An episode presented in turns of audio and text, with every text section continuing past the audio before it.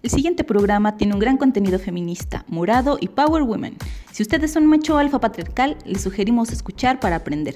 O mejor no escuche, que de seguro se va a enojar. Esto es Pinta Violeta, porque nunca la radio había tenido tanto glitter. Hola, hola amigas, muy buenas tardes, noches, mañanas, o la hora que sea, de madrugada, mientras lava los platos, mientras envía las evidencias de las tareas de las niñas y los niños, mientras está escuchando el audio de su jefa o jefe, no importa dónde esté. Esto es La Pinta Violeta, bienvenidas, y yo soy Angie Contreras, con el gusto de saludarles, me acompaña por acá mi amiga y cómplice en esto de las pintas, Tania Magallanes. Tania, ¿cómo estás? ¿Qué tal, Angie? Pues un gusto otra vez de estar compartiendo esta sesión contigo y con nuestras invitadas, nuestras candidatas, perdón, en este caso, que son, bueno, nuestras invitadas para esta Pinta Violeta, en donde eh, nosotros seguimos abundando en el tema de las elecciones, Angie, ¿cómo salirnos de eso? Yo creo que los temas ahora, eh, entre que eh, las campañas electorales nos están haciendo ahí mella en la vida y esto de la pandemia, el regreso a clases que se avecina también, estamos en estas fechas grabando la, la, donde vemos que ya los profesores están eh, vacunando, están recibiendo su vacuna para poder regresar a las aulas, todo lo que está alrededor todavía de la pandemia y mientras las campañas electorales es imposible no, no retomarlas. Definitivamente, Tania, mientras estamos grabando esto, eh, estamos esperando que ya se anuncie la vacunación de las personas de 59, 50 años de edad, que por cierto, ya en Ciudad de México hicieron un estereotipo sobre estas personas de estas edades y les pusieron canosas, jorobaditas, ¿no? Acá todo el estereotipo. Y me, pero me encantó además que pusieron al lado como, como la Ciudad de México ve a las personas de 59, 50, como G-Lo se ve. Yo espero llegar a verme como G-Lo a los 50 años. ya he perdido. Oye, como Madonna.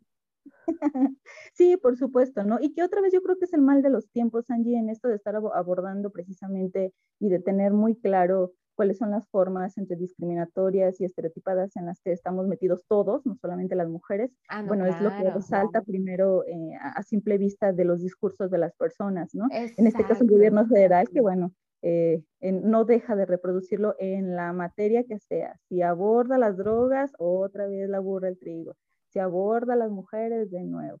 Entonces, pues bueno, para, también para eso estamos aquí, para seguir construyendo y criticando, porque creo que es en estos tiempos en donde no solamente basta hacer oposición, que ya ni siquiera se entiende, sino que la crítica es ultra necesaria y poder ahí también construir a partir de eso. y que en esto, en nuestras redes sociales, ah, ya ves, ya se me fue el speech. En las redes sociales nos encuentran en la cuenta de Instagram de Pinta Violeta AGS, ahí estamos subiendo eh, contenido e, además información en Spotify. Nos encuentran como Pinta Violeta AGS. ¿Y en qué otras redes sociales nos encuentran, Tania? Eh, bueno, a, través de la plataforma que nos difunde, que es lj.mx, nos encuentran en su Twitter como arroba somos LJ y en su Facebook como lj.mx, también ahí nos encuentran Angie. Ahí nos encuentran.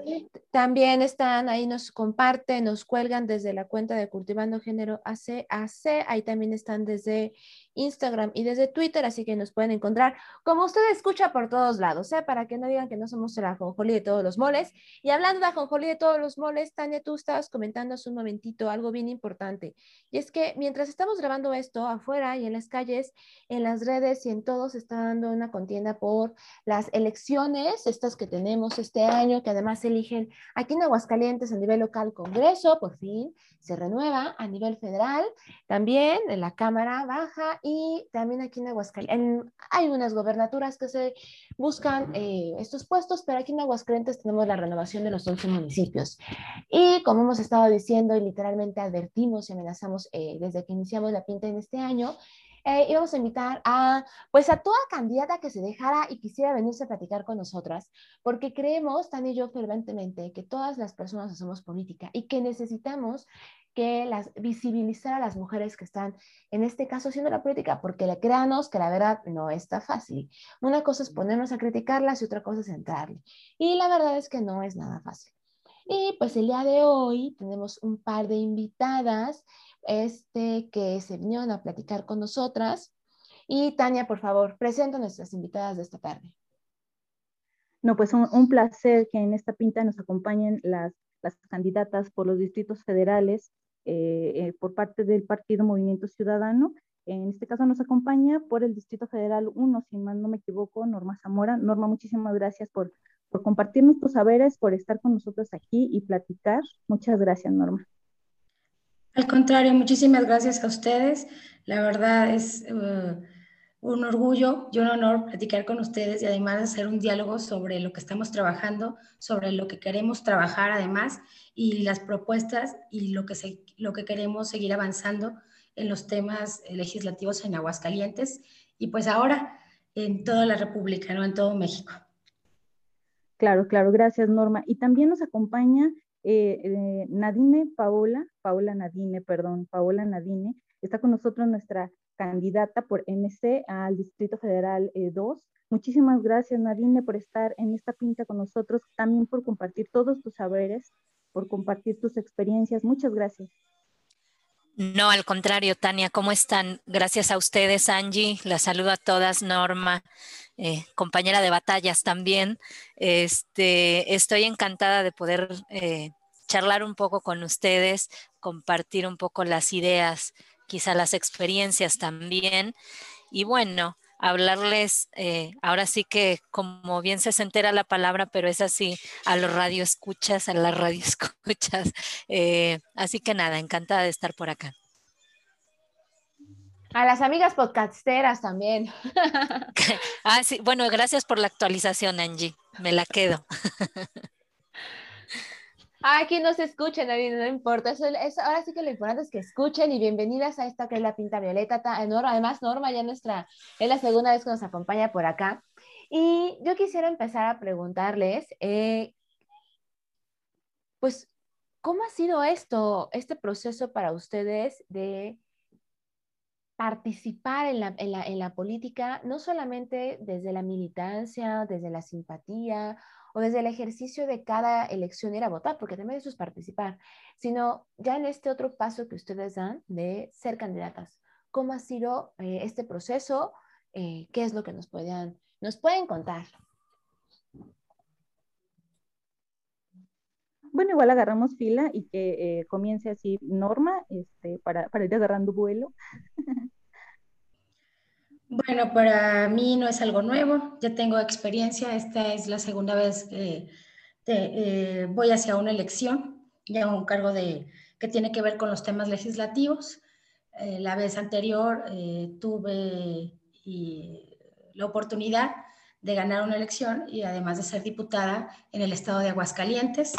No es algo sencillo, esta también, a pesar de la experiencia, es algo nuevo. El territorio que me toca recorrer es amplio, pero además es un territorio con eh, diferentes desigualdades, la verdad. Hay muchas cosas que visibilizar y es parte de lo que, eh, de lo que yo quiero seguir haciendo. Quiero continuar con el trabajo que he hecho, pero ahora eh, enfocado no nada más en un solo lugar, ¿no? sino voltear a ver hacia todo el estado y seguir dando a conocer que en cada lugar y cada circunstancia es diferente y que tenemos que hablar por todas las que no se atreven y por todas las que no pueden y por todas las que no tienen una oportunidad.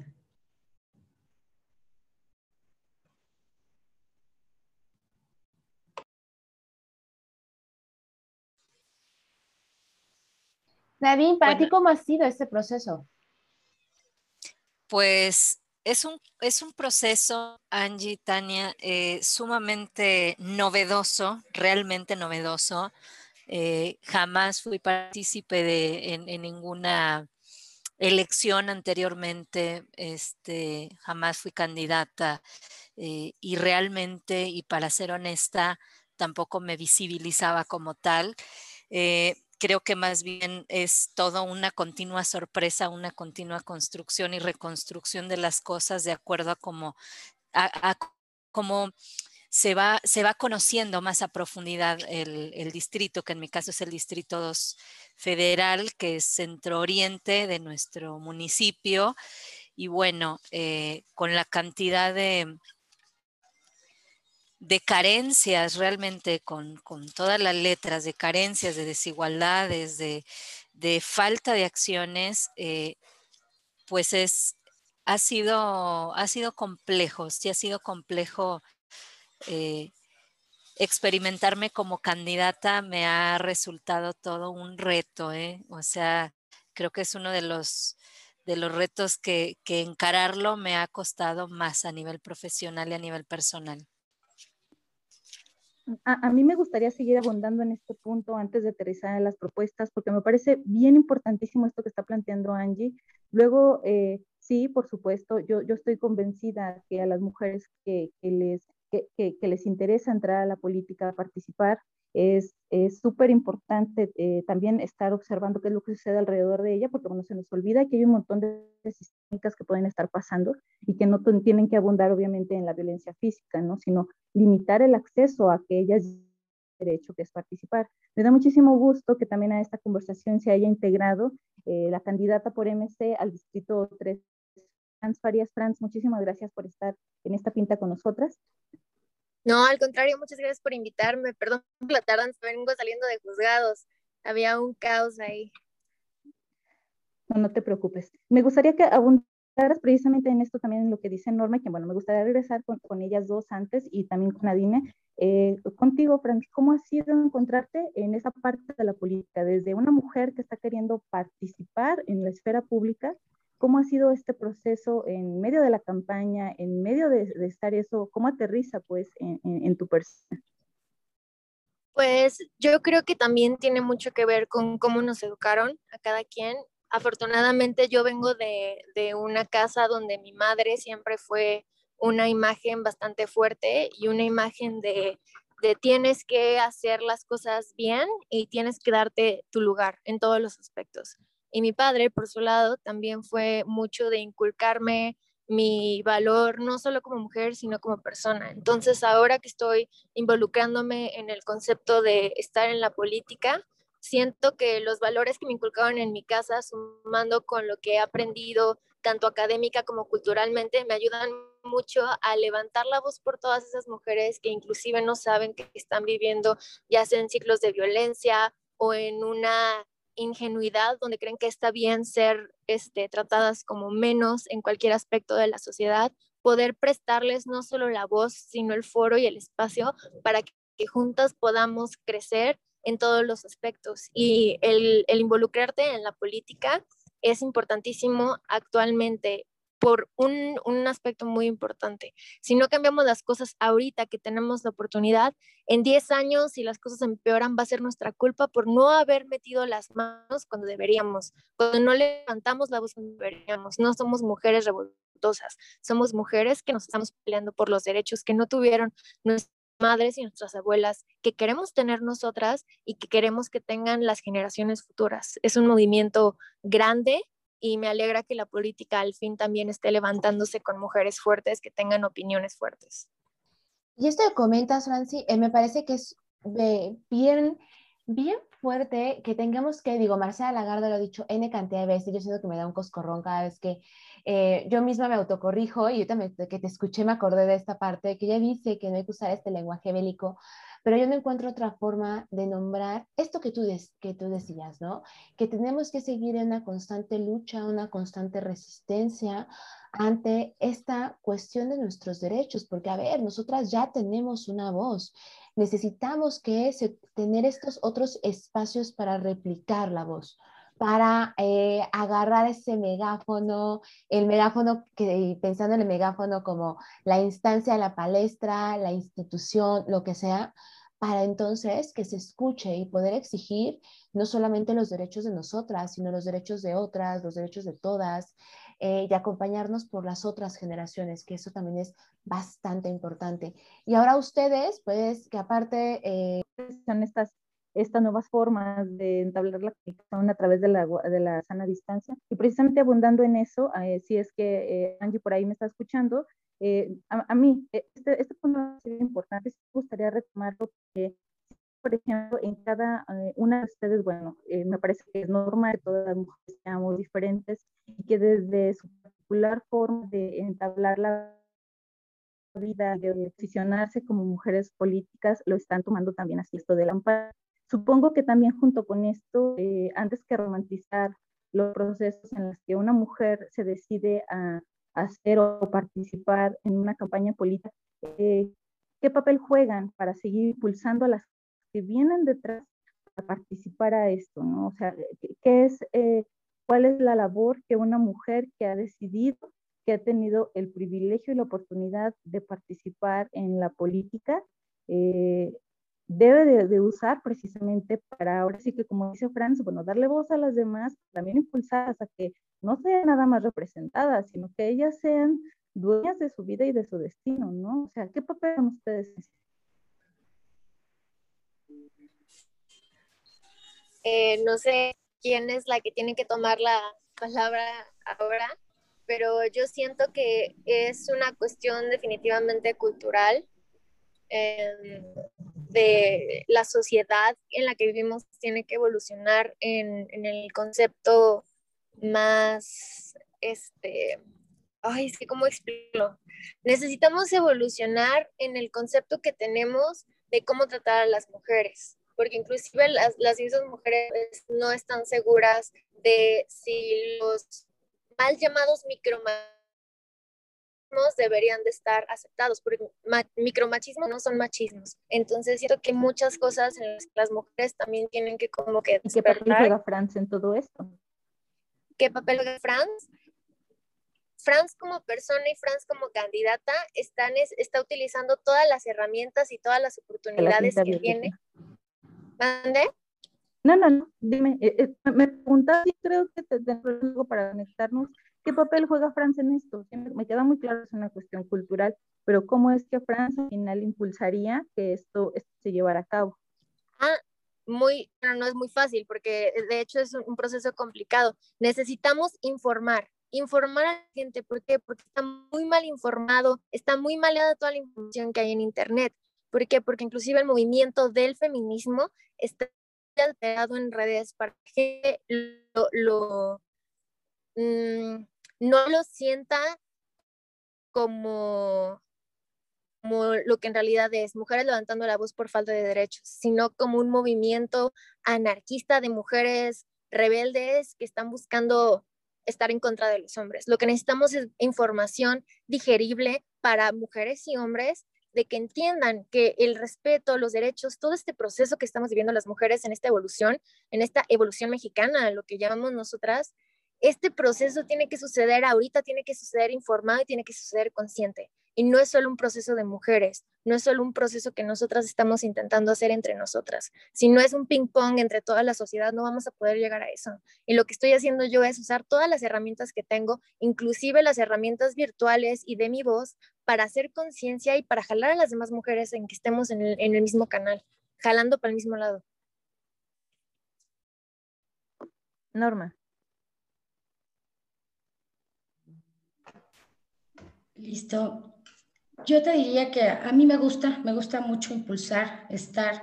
¿Qué papel juega Norma? Pues yo creo el de siempre garantizar espacios seguros para las mujeres. La verdad, eh, en la política por sí misma, pues está muy demigrada, la verdad no es aceptada y tenemos que comenzar a buscar una manera donde las mujeres se den cuenta que pueden tener un acceso, que este tipo de espacios son importantes que es importante seguir visibilizando lo que ellas hacen, lo que viven este, todos los días. Tenemos que ser como muy coherentes con lo que pues conocemos y lo que vivimos y poderlo transmitir.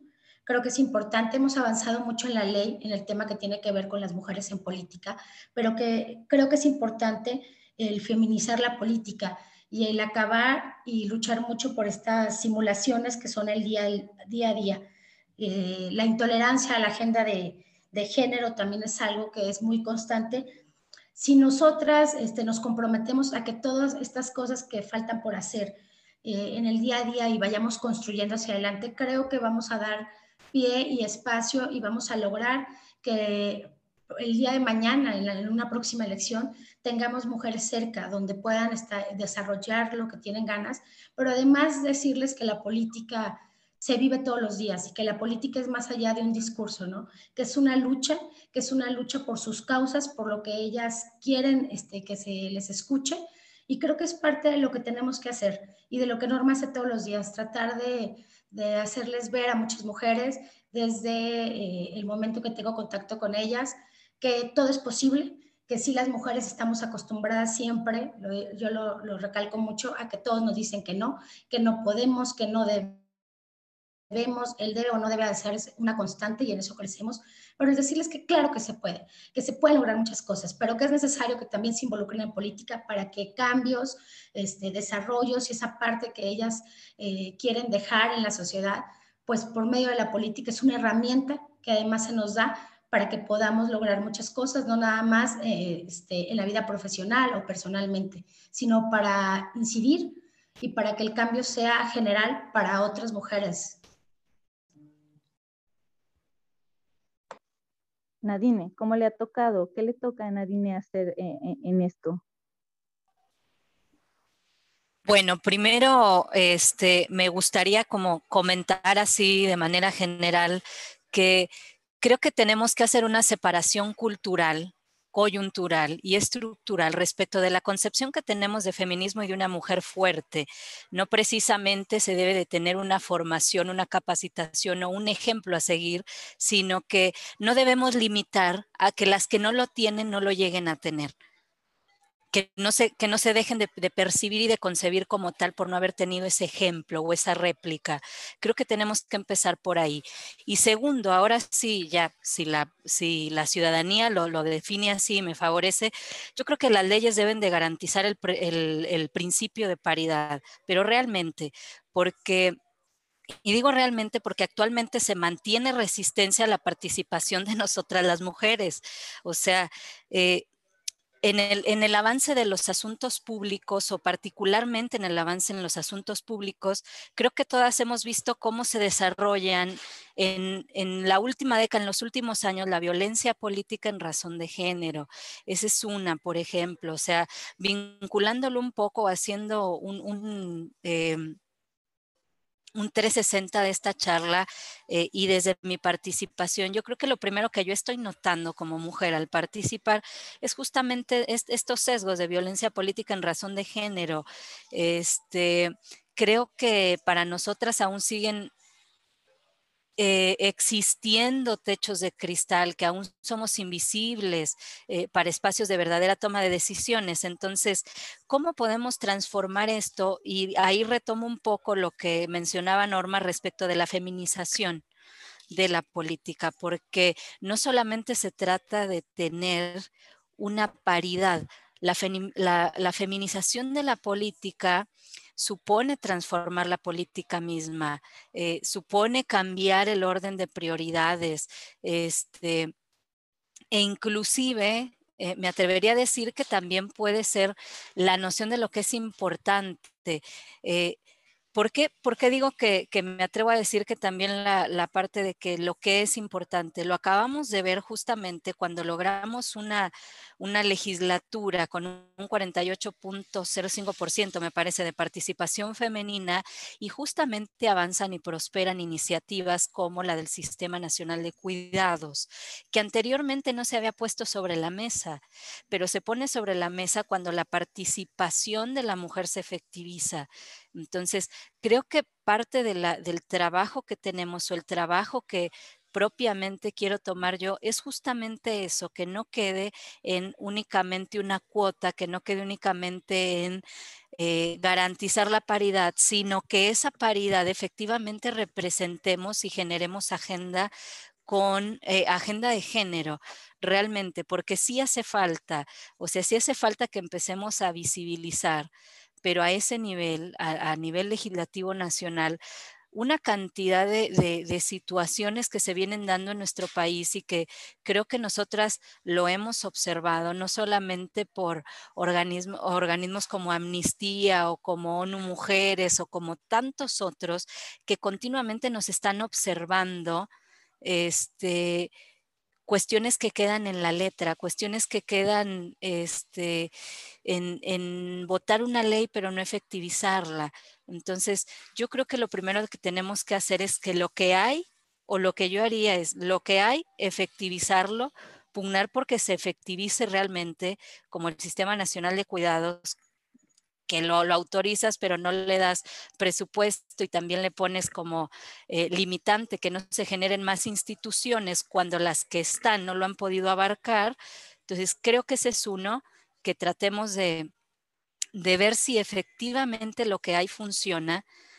Y número dos, creo que como toda evolución, ¿no? O sea, hace 300 años dependíamos de la agricultura, hace 150 de la industria y estamos en un nuevo giro donde estamos en la era de la tecnología y así conforme va avanzando también van avanzando los sistemas de comunicación. Creo que más que comunicar, yo creo que es reeducar socialmente respecto de lo que comprendemos por género que no esté vinculado a estereotipos, a roles, a estructuras, sino que se empiece a democratizar realmente. Yo creo que esa sería una de las labores más importantes y tiene que ver directamente con la reeducación social a partir de la educación en tres bases o en, tres ejes muy, bueno, no ejes, más bien en tres niveles. Disminuir, eh, en este caso, violencia de género, por ejemplo, luego erradicar y avanzar a un tercero que sea prevenir. Entonces, creo que esa sería, esa sería mi, mi labor, básicamente, tratar de que sí se efectivice, sí se feminice un poco más la política y, y eso, básicamente, tendencionarme un poco a eso.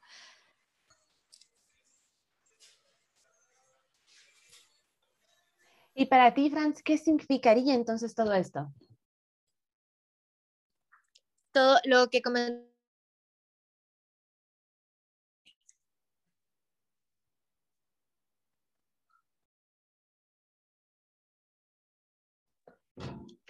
¿Sí me escuchan? Ahora sí, le, recordamos que estamos grabando la pinta en vivo, eh, a todo color, entonces estos pequeños detallitos de, de audio es parte para ponerle la emoción y dejarles en el suspenso de qué va a decir la candidata. Era parte de los efectos. ¿Sí me escuchan? Sí, adelante, Franci. Ah, ok. No, sí, definitivamente lo que dijo Nadine tiene muchísima razón. Sobre todo me queda muy claro lo de no crear nuevas instancias o dependencias si las que tenemos no están dando resultados. Tenemos que meternos a investigar bien cuáles son las faltas que hacen en nuestro sistema para que lo que tenemos funcione y qué podemos crear para que nos ayude a tener un mejor funcionamiento de lo que ya tenemos. Porque también tenemos que recordar que las cosas que hagamos nosotras como legisladoras, porque recordemos que nosotras somos candidatas a diputadas federales, también es distinta la capacidad que tiene de ejercer un cargo público este, una legisladora a una presidenta municipal, a una legisladora local. Entonces también tiene mucho que ver con el cargo que desempeñes, el alcance que tienes. Este, las, las dependencias que ya existen, tenemos que revisarlas, los programas que ya existen, tenemos que revisarlos, tenemos que investigar bien a detalle con expertos, asesorarnos bien de los de las mejoras que se puedan hacer y qué programas podemos traernos del extranjero que sabemos que funcionan y poderlos adaptar a México. Otra vez, como lo comentó Nadine, la evolución que está teniendo el país la evolución que está teniendo el feminismo en México es también muy importante y también tiene que ser tomada en cuenta porque la política no es la misma que la de hace 10 años y la política no puede seguir siendo la misma ahorita que hace 10 años.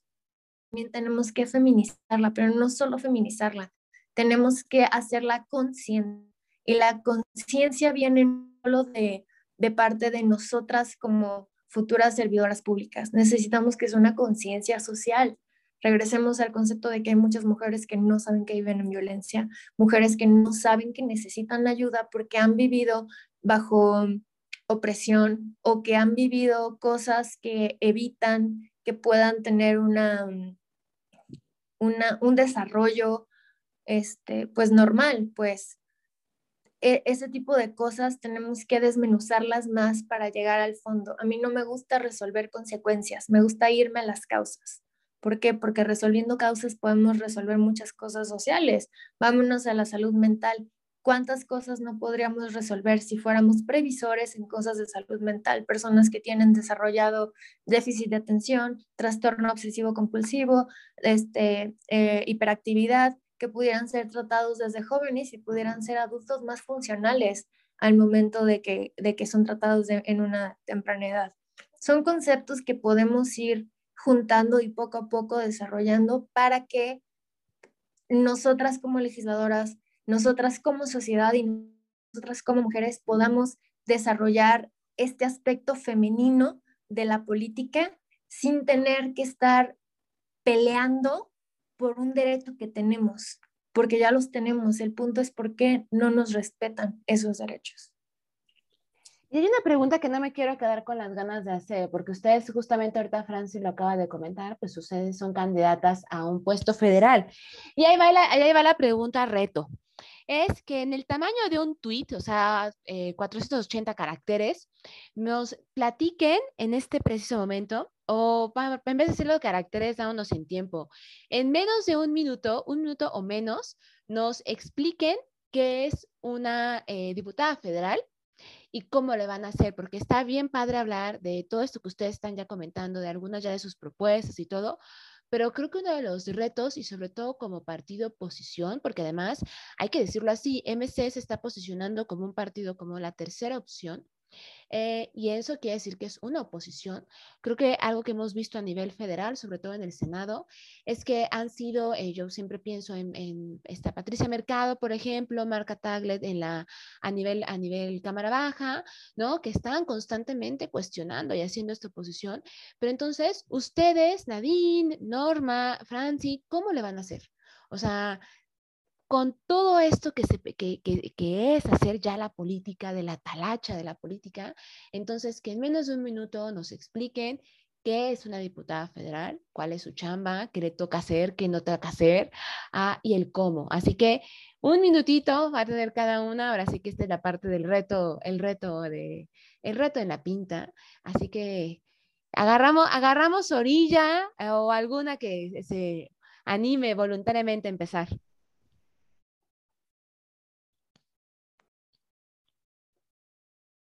Vamos a agarrar orilla entonces. A ver, Norma, por favor.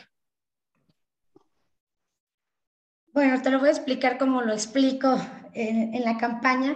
Eh, yo siempre inicio diciendo que hay una diferencia entre los diputados locales y los diputados federales. Este, explico mucho que los diputados federales son los que están en México, son las personas que estamos acostumbrados a ver en la televisión, pero que estamos acostumbrados a verlos de una manera negativa este, que los diputados lo que hacen es pues presentar, crear, modificar, adicionar o derogar leyes que además este, están al tanto de presupuestos, que los diputados federales participan por medio de comisiones para poder eh, dar un rumbo y recibir también las eh, iniciativas que los demás diputados presentan, que los diputados federales eh, les llega el presupuesto que tiene que ver con la federación, y entonces, ¿qué es necesario que los diputados federales le entren a los temas? Que sí, eh, vemos eh, mucho en la televisión que se pelean un poco, pero que es necesario de repente en temas alzar la voz. Son quienes van a visibilizar lo que se vive en Aguascalientes, lo que son sus necesidades, pero además lo que hace falta cambiar en la ley para que todo lo que, lo que vayamos avanzando o todo lo que esté, eh, lo que se necesite, pues sea una realidad, ¿no? Y se pueda, se pueda buscar una solución real en cosas que suceden en el Estado. ¿Qué vamos a hacer? ¿Qué quiero hacer? Pues hay muchísimas cosas. Primero, decirles que también los diputados federales traemos propuestas personales, pero más allá los tenemos que, tenemos que entender que lo hacemos como bancadas, que pertenecemos a la bancada de un partido y que como tal, pues traemos propuestas eh, que tienen que ver con todos los diputados federales a nivel nacional y que tienen que ver con la agenda del partido. Y que además nosotros podemos agregarle pues, las propuestas que vemos en el Estado que tenemos que ser realistas, no es como inventarnos o tratar de poner para que se vean muchas, sino que sean muy específicas y que tengan que ver con los temas de conocimiento. Yo sí tengo muchas ganas de trabajar con todo lo que he estado trabajando ya, es una continuación para mí. Quiero sobre todo eh, más que las leyes no sean letra muerta. La verdad tenemos, eh, sobre todo en el tema de las desigualdades, leyes que ya están, hay avances dentro de la ley, pero que están, si no son una realidad, se van a, van a terminar siendo letra muerta. Y aquí es necesario adecuarlas para que sean una realidad y que sean de acuerdo a cada lugar y a cada espacio. Te nos pasaste unos segunditos, mi Norma, pero mira, voy a hacer como que no me di cuenta. no te creas. A ver, ¿quién vamos? Este, Nadine, ¿qué tal? Cuéntanos, ¿qué es? Explícanos qué es ser una diputada federal y cómo lo vas a hacer. Bueno, ser diputada federal, primero yo creo que una de las primeras encomiendas es justamente la de vigilar las acciones del gobierno federal absolutas. Eh, ese es como en, en el argot y en lo formal, pues lo mismo que acaba de decir Norma, no, toca en cuestión legislativa o, ya de la ley específicamente proponer, modificar, derogar, adicionar, etc., etc., toda la cuestión legislativa nacional. Eh, creo que esto es el marco perfecto nos brinda las herramientas para generar los marcos jurídicos a nivel nacional, para convertir, para efectivizar las leyes de acuerdo a las problemas que nuestro país o a las carencias o deficiencias que tenemos en nuestro país. Eh, creo que esa es la labor del diputado. Eh, vamos, garantizar los derechos de las y los mexicanos a través de la efectivización de las leyes y si no hay, crearlas. Creo que para ello, eh, si bien es cierto que tenemos que irnos al problema desde la raíz para poderlo erradicar, también es verdad que parte de nuestra chamba es ser grandes observadores de la dinámica social actual para poder plantear sobre la mesa nuestra agenda. En ese sentido, y para ir aterrizando, eh, mi tema va muy de la mano con eh, la migración, con la migración. Este, entonces, en torno a esto y llevándolo hacia una agenda de género, eh, yo creo que la principal, principal propuesta sería eh, la crisis de los cuidados, pero traspolándolo a un, a un área internacional que serían las cadenas globales de cuidados. ¿A qué me refiero con las cadenas globales de cuidados? Hemos hablado ya del tema de el Sistema Nacional de Cuidados, que es esto que tenemos ahora justamente un going o, sucediendo ahora. Eh, y bueno, al, decir que son globales es porque tenemos la feminización de las migraciones. Es decir, que cada vez son más mujeres las que están migrando y ahora no lo hacen como acompañantes, ahora cada vez más lo están haciendo como protagonistas, no acompañadas. ¿Sí? O sea, no solamente no son acompañantes de, de, alguien, sino que ahora es la protagonista y además no va acompañada, no migra acompañada. ¿Por qué, ¿Por qué, subrayo esto de que no migra acompañada? Porque entonces ahí surge una figura que se denomina eh, la maternidad transfronteriza. Entonces, a razón de esta maternidad transfronteriza es la mujer haciendo llamadas todos los días para continuar en vínculo, sobre todo con los hijos o con las personas que solía estar a cargo en el país. Eh, y ahora se genera esta cadena global de cuidados porque esas personas pasan a ser cuidadas por otra persona. Entonces, creo que hemos observado ya en primera instancia eh, todas estas necesidades a nivel local, a nivel nacional, pero ahora nos falta dar un paso más allá y extenderlo a las mexicanas que no están en territorio. Entonces, yo empezaría por eso para... Eh, eh, conjuntarlo ¿no? con, con, la causa principal que tengo, que es efectivamente el tema de eh, un marco normativo que sea eficiente y eficaz para los mexicanos donde quiera que estén, es decir, para el mexicano migrante.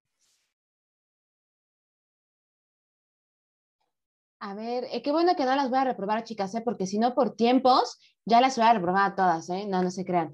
Franci, por favor, cuéntanos, a ver, para ti, ¿qué es una, una, una diputada federal y cómo lo vas a hacer?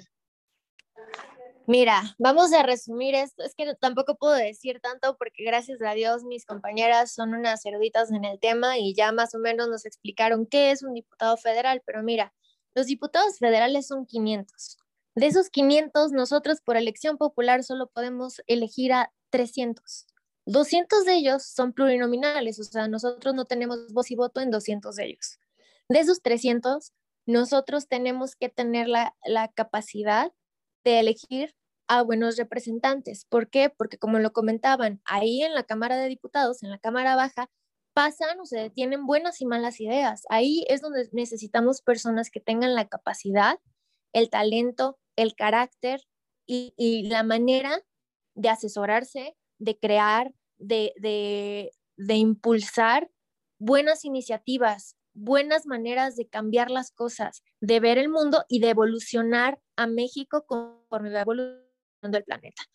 Un diputado, un buen diputado, lo que tiene que hacer es ser un buen representante de la voluntad del pueblo. ¿Por qué? Porque vamos a tener que ver por 127 millones de personas. Recordemos que el Congreso Federal ve por 127 millones de personas. No tenemos la verdad absoluta, pero debemos de saber asesorarnos.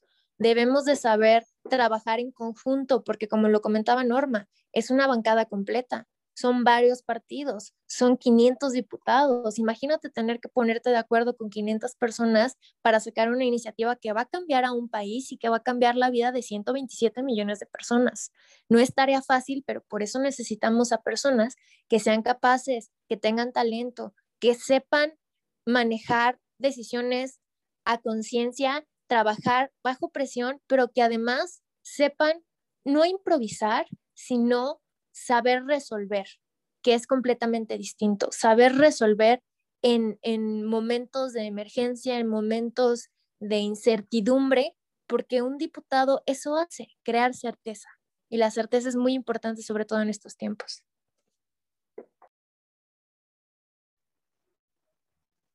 Yo, yo, las escucho y me queda muy claro que eh, son mujeres que saben de lo que están hablando, y que lo saben porque lo han trabajado. Eh, incluso, bueno, Norma en, este caso que ha tenido una trayectoria política, pues me parece también relevante que es obvio que, sepa por dónde va el camino y lo demás. Y con, en el caso de Nadine y de Franz, pues bueno, aunque sean estas, eh, esta nueva forma de, de, posicionarse en su actuar, yo las veo y, y, de verdad que les compro mucho de lo que dicen. Eh, por ahí yo tengo una, una si bien luego veo la, la agenda que trae el partido por el que ahora quisieron eh, participar y que tienen esta oportunidad para llegar a estos lugares, eh, observo la agenda de Movimiento Ciudadano y la verdad es que, es que también me la compro, me compro que, que tiene eh, partes muy chidas que otros partidos no tienen, que su agenda está desdoblada para la sociedad en general y que trae una agenda de género que es integral. Sin embargo, hay una, una postura que no me gusta, que no me gusta precisamente por mi estar en el mundo, en donde yo ya no le acepto a nadie eh, una, una, ley, una iniciativa que sea punitivista y en este caso eh, el del acoso así es, ¿no? O sea, la, la agenda de, movimiento ciudadano y ahí es en donde me gustaría que la que quisiera, si, o si no nos agarramos otra vez en filo y todas, todas me dicen su postura, eh, otra vez plantear leyes que me dicen que son más años para el actor, no deja justicia restaurativa, lo que las mujeres necesitamos urgentemente. En un país con altos índices de impunidad, ¿por qué, ¿por qué tendríamos que empujar otra vez leyes para seguir pensando en los castigos, en llenar otra vez a las cárceles, siendo que yo también soy una, una, una persona que me posiciono desde el, eh, este sistema penal penitenciario eh, y que a mí no me funciona precisamente por eso pensar cómo me venderían pues esta ley del acoso antes que pensar en las mujeres o no sé incluso cómo sea su postura alrededor de, de esta iniciativa, de seguir eh, pensando más años, más multas para, para quien comete acoso. ¿Alguien quiere, quiere comentarlo primero o si no, igual nos agarramos por la orillita? Norma, ya vi que abrió su Yo, sí. Te platico, creo que más allá de, de, buscar sanciones, recordemos que el acoso no es un tema nuevo, ni un tema nuevo en las leyes. Lo que se busca con esta iniciativa es que se homologue y que se castigue en todo el país porque hablamos otra vez de las desigualdades, estas eh, desigualdades que existen eh, gracias a cada congreso local. Esta, el acoso ya se reconoce en algunos lugares como falta administrativa, en otros este, sí tiene que ver, depende del tipo de acoso, eh, con algunos, pues como tú dices, con alguna sanción ya más amplia. Y lo que se busca es eso. Primero, visibilizar. Tenemos que entender que el acoso eh, estamos acostumbrados a escucharlos que siempre se, eh, es común y entendemos que se da en la vida pública, pero debemos entender que también el acoso se da mucho en lo privado. Y eso es parte de lo que tenemos que hablar y hacer la voz, que existen diferentes tipos de acoso y que además el acoso se puede dar en los propios hogares, en los propios lugares de trabajo y en, el propio, este, en los propios lugares donde vamos todos los días y, nos, y, y estamos este, pues expuestas a, a sufrirlo. Entonces, es necesario alzar la voz, es necesario que, sea, que se homologue, que sea, sea tomado en cuenta como un solo delito y que no entremos a esta parte que nos ha tocado también, nos tocó vivir con el feminicidio y con muchos otros temas. Que, eh, las leyes, pues de, de acuerdo a quienes las voten y de acuerdo a creencias y de acuerdo a dogmas de cada estado y de cada lugar, se voten y, se, y, y así también sean, sean este, publicadas, ¿no? y entonces vemos esta desigualdad una vez más. Entonces lo que buscamos es esto, que ya comencemos a visibilizar, pero también a buscar una igualdad en, en las leyes para que sea una realidad y también busquemos ya un verdadero acceso a la justicia, que eso es lo que se, lo que se busca con esta ley.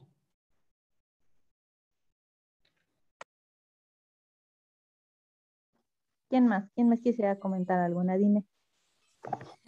Pues yo ya me agarré el orden. No sé si Franz quería comentar antes algo, pero este, yo en lo particular no soy muy eh, fan de justamente de, de que todo tenga que ser un castigo, ¿no? Creo que el tema de la, de la justicia restaurativa justamente es que lo veamos también desde, desde la parte de la víctima, ¿no?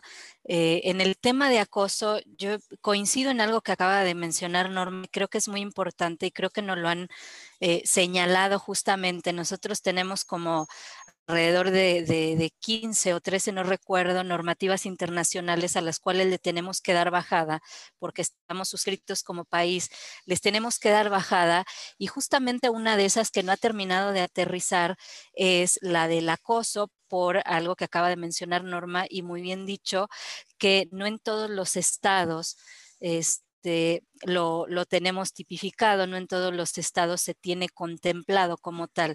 Creo que se empieza por generando una conceptualización homogénea de lo que es el acoso.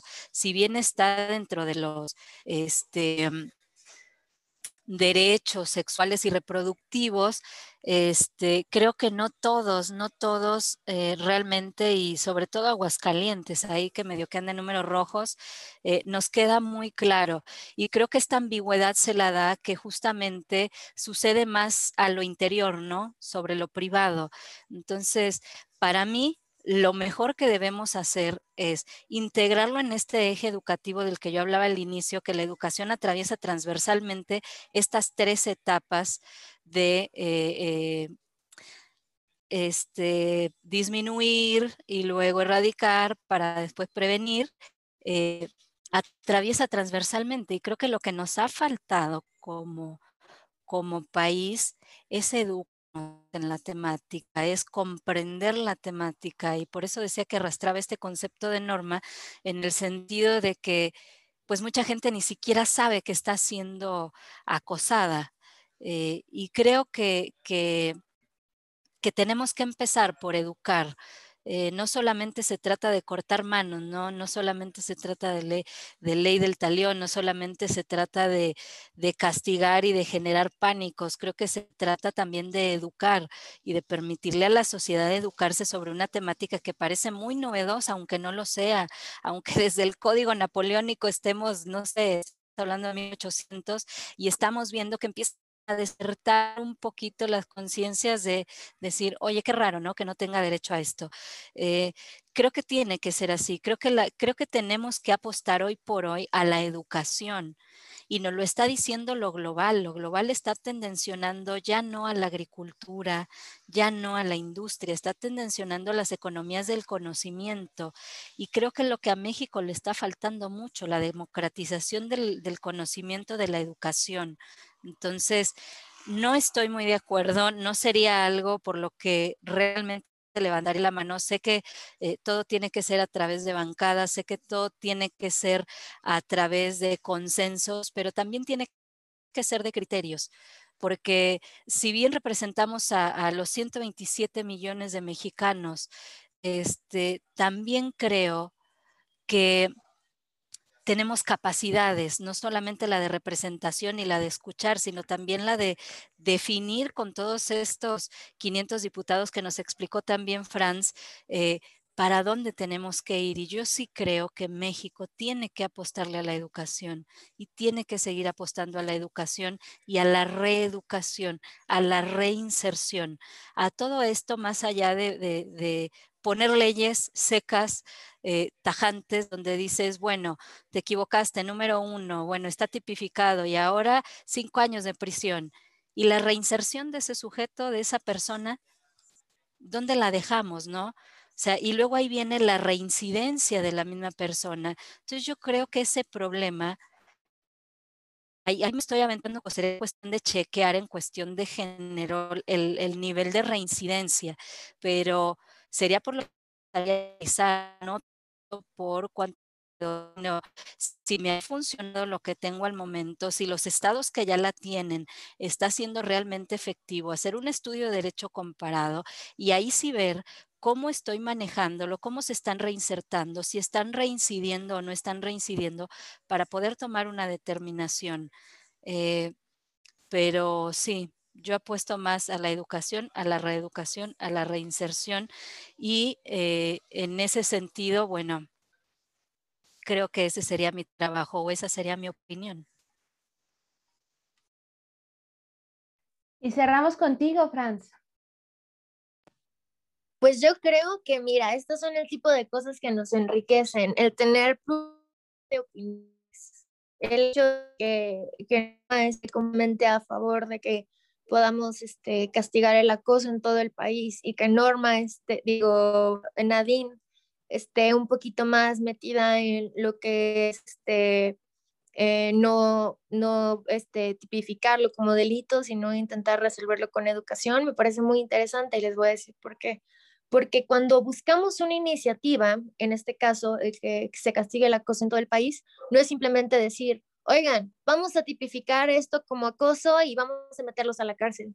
No, tiene un trasfondo, tiene una investigación y tiene, bueno, se supone, ¿verdad? Tiene un criterio detrás. A lo que se reforma, que tiene mucha razón, es el peligro que va detrás de una persona que acosa. El acoso no solo se queda en acoso normalmente, el acoso escala y llega a violencia y llega a, puede ser hasta homicidio, feminicidio en este caso.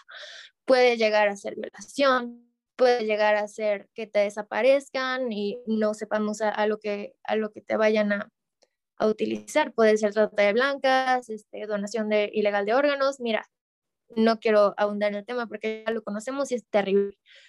Nadine, en su parte, tiene razón, porque necesitamos educar a las personas para que, para que no exista el acoso, porque es terrible que en pleno siglo XXI, con toda la información que tenemos, con todas las maneras que tenemos de informar del, de la gravedad del asunto, de la gravedad de las desapariciones de las mujeres, la gravedad de, de la cantidad de mujeres que hay levantando la voz, no podamos desaparecer el acoso en México. Entonces, es una balanza de qué necesitamos hacer. Estamos en el proceso de educar a los hombres para que nos respeten. No tenemos que aprender ese respeto, pero desde jóvenes. ¿Por qué? Porque también luego crecen y, y, crecen con estas ideas machistas, esas ideas opresoras que no funcionan para esta sociedad y no funcionan para la evolución, pero también no podemos dejar que reincidan en, acosos constantes porque pueden llegar a una gravedad que podría terminar en la muerte de la, de la acosada. Esta, esta balanza de, entre lo que opina Norma y lo que opina Nadine me parece muy interesante porque con base a eso podemos realmente crear iniciativas que sean funcionales. Yo sé que no podemos simplemente poner una iniciativa que sea del gusto de las 127 millones de personas, porque probablemente no sea así, pero podemos buscar la que sea más efectiva para el tiempo actual en el que estamos viviendo. Si actualmente el problema es acoso grave en el país y la educación que estamos intentando dar no es suficiente, vamos a tener que ver la manera de castigar el acoso en todo el país para mostrar que eso no está bien. Y es una manera punitiva de mostrar acoso está mal, que lo sufren las mujeres y que puede llegar a mayor escala. Si tenemos que irnos por la vía de la educación, lo vamos a hacer a una más grande escala, pero tal vez necesitamos la medida preventiva de tipificar el acoso. Es lo que tenemos que, que ver, tenemos que analizarlo y tenemos que estudiarlo. Recordemos que las iniciativas también tienen que asesorarse. Un buen diputado eso tiene que hacer, asesorarse, velar por intereses ajenos, pero a conciencia. Y creo que lo más importante también que tiene que velar las diputadas, sobre todo las diputadas, y ahí disculparán eh, tanto ustedes como las demás candidatas que nos han acompañado, pero sí creo que, y porque a veces siento que les exigimos más a las candidatas, pero pues yo la verdad estoy cansada de tener que estar esperando, ¿no? Este cambio. Y yo creo que algo que sí necesitamos es que estas iniciativas vayan apegadas, sobre todo, sí o sí o sí, a derechos humanos. Eso es súper importantísimo. Y yo a las tres los voy a pedir, sé que Tania también coincide conmigo, en que por favor el trabajo que se haga sea desde la perspectiva de derechos humanos y si no, pues se lo vamos a estar recordando aquí desde la pinta, felizmente, la verdad es que Tania a mí nos encanta estar criticándolo todo, así que lo vamos a estar recordando y también voltear. No, yo creo que nos podemos ahorrar muchísimas cosas, no necesitamos estar volteando tan lejos. Aquí desde lo local, escuchar a las locales, escuchar lo que se está haciendo. Hay bastantes iniciativas muy buenas y algo también importante es que ante esta resistencia a la falta de hacer y qué hacer por parte de las instituciones y autoridades, pues ya se está haciendo mucho a nivel local. Eh, y que puede servir como inspiración para ese otro pasito que necesitamos que se dé desde las, pues desde la respectiva Cámara Baja, que es donde ustedes están buscando convencer con su voto este 6 de junio. Así que las personas que nos están escuchando, por favor, sigan a las candidatas, revisen las propuestas que tienen, cuestionen, porque eso también es bien importante, cuestionar eh, pregunten también, ahí mándenles un mensajito.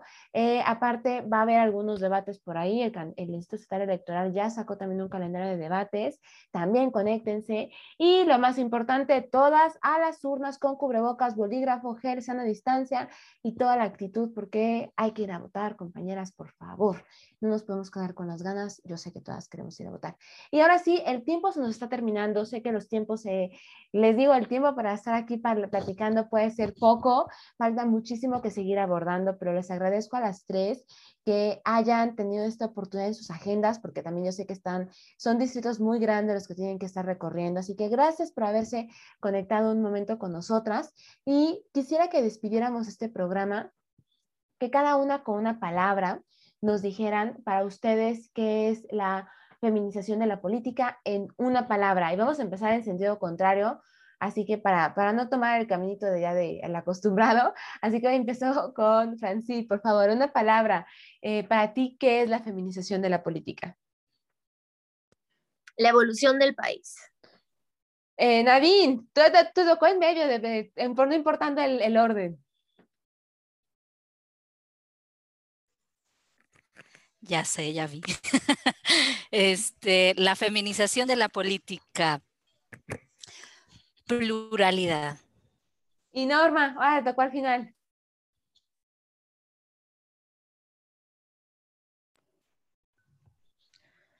En una palabra me dijiste, ¿verdad? Sí. Dios. Tengo en dos, pero bueno. Ah, ok, pensé que tu palabra era Dios. no, más bien me, me metiste en problema, pero pues hablo de, no sé, quiero hablar de perspectiva de género, pero pues hablo de género si quieres, en una sola palabra. En una sola palabra. Tania, ¿en qué, con, qué nos vamos después de todo esto? Nos vamos con que muchísimas gracias por estar con nosotras en esta sesión. De verdad creo que es urgentísimo que eh, ustedes en esta, en esta posición que están en este lugar eh, sea fructífero para sus carreras políticas, pero también para las mujeres que vienen detrás de ustedes y que yo sí creo que son el resorte, el impulso, todas mis esperanzas están en las mujeres de la política, porque si no me enfrento a que es lo mismo de siempre y ya no podemos seguir viendo el mundo tan masculino. Yo sí, yo sí confío pues en que desde la autonomía ustedes eh, serán la voz, serán el voto, serán el impulso que las mujeres en México van a necesitar. Muchísimas gracias por, por esta pinta. Gracias a ustedes. Gracias a ustedes, Angie, Tania. Saludos a todas. Chao, chicas. Muchísimas Norma gracias. Y Franz. Muchas gracias, chicas, a las tres. Tania, como siempre, un gusto estar contigo en esta pinta. Eh, les recordamos, síganos en redes sociales, seguiremos platicando con, con, más candidatas. Pueden encontrar todos los podcasts pasados desde las redes sociales. Y recuerden, este 6 de junio, todas a votar.